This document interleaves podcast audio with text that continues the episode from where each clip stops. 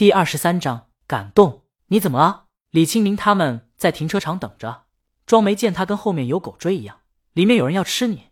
没，没什么。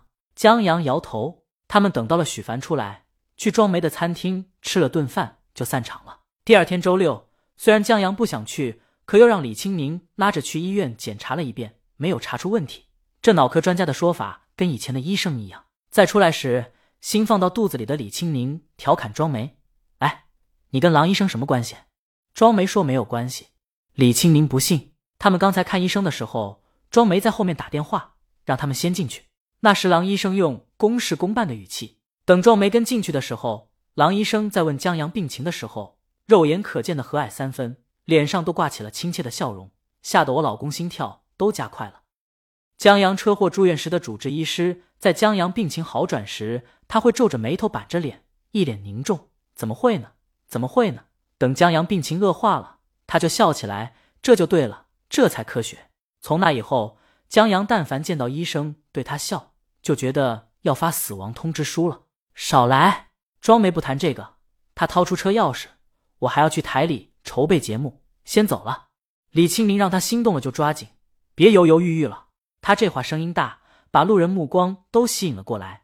他忙压低帽檐，拉着江阳上了车。他们去超市买菜，买了一条鱼，就回去待着。江阳开始完成昨天对李清明的承诺。他在网上搜了一下，网上根本没有查令十字街八十四号的相关信息。他又让国外的同学帮着查了查，倒是有这条街，至于书是什么消息都没有。有人说，分享是最高的浪漫主义。拍到的云彩。看到的奶茶店，遇到的好玩事情，看过的电影，煮糊了的饭。所谓的白头到老，本质上就是找一个可以一同分享生活、分享到老的人。李青宁在厨房做鱼，他喜欢吃鱼，做鱼也是那手一绝。他要把最好吃的鱼分享给江阳。鱼下锅的声音滋啦响起时，江阳坐在电脑前，听着这样的声音，悠闲、安宁而幸福。他现在就想把这本书分享给李青宁。他在电脑上打下一行字。送给我的大魔王查令十字街八十四号是一本薄薄的小书，是一本书信体小说，里面是不同时期的书信，没有复杂的故事情节，没有恋爱的煽情和子虚乌有的爱情，就是两个爱书和喜欢读书的人的信件交流。江阳觉得这本书好在在车马慢、书信远的时代传递着一种温情。这本书是真实发生的故事，所以内容亲切感人。这个世界缺失了他们的故事是一种遗憾。江阳现在记忆很清晰，有一股迫不及待的写出来的欲望。至于写出来可能会有一些 bug 或者有翻译腔，管他呢。江阳写给自己老婆的，又不打算挣钱，就不管这些了。写了一会儿以后，李清明让他出去吃饭。饭后，江阳收拾了碗筷，继续回到电脑面前写。他听见外面有动静，打开门一看，是李清明约的女健身教练，他就又回去忙了。期间，唐博还给江阳打了一个电话。唐博万万想不到，他拍的广告片会引来李清明的点赞、转发。别小看这明星的影响力，现在他那生不如死的表情都做成 GIF 在网上传播了，属于在大众中有眼缘的人。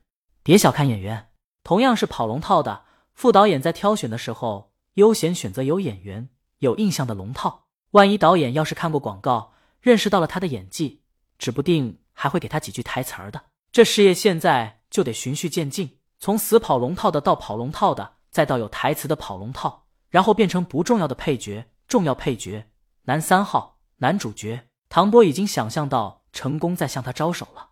他在电话中对江阳千恩万谢。他太知道这广告为什么短时间内有这么大影响力了。这和他的演技没多大关系。拍广告片有演技的多了去了，有几个出名的？今儿这热度关键就关键在江阳。要没有江阳，李玉慧。转发这广告，别做梦了！李鱼这样的大明星推推广告有价无市，更不用说一则橡胶制品广告了。不过唐波这次没打算请江阳出来吃饭，他摸准江阳的脾气了。这是一位宅男，没事不喜欢出来，只是说等江阳再到园区拍广告了，他请江阳吃饭。挂了电话以后，江阳继续写《查令十字街八十四号》这本书，差不多有两万五千字，字数并不多。江阳在周日晚上终于写完了。如果你们恰好路过茶令十字街八十四号，请代我献上一吻，我亏欠他良多。住手后，江阳有些意犹未尽。他打印出来，装定了，这才伸了个懒腰走出去。忙完了，李青明给江阳打招呼，他这才发现陈姐也在呢。忙完了，江阳坐在沙发上，把装订好的递给李青明。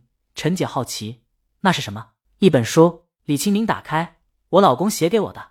陈姐翻了个白眼，唱歌秀恩爱不够，现在你们都写起书了，她直呼受不了，站起身拎起包，我走了，明天上班的时候再聊吧。江阳起身送他，待把他送下楼，回来后，江阳发现李青宁已经沉浸在书中了。江阳坐到沙发上，李青宁靠在江阳怀里。这本书没有跌宕起伏的故事情节，有的只是平时的铺叙，但不知道为什么。字里行间充溢着的珍贵情谊，引起了李清宁的共鸣，让他一口气读了下去。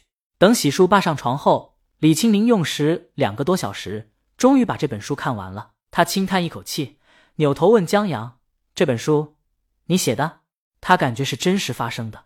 在阅读的时候，女主和店员弗兰克的神态、性格跃然纸上，栩栩如生，让李清明深入其境，带着他回到了二十世纪。成为了一个喜欢读书却穷困潦倒的女作家，在写信、等信、看信，再见面如晤，纸短情长，心跟着都融化了。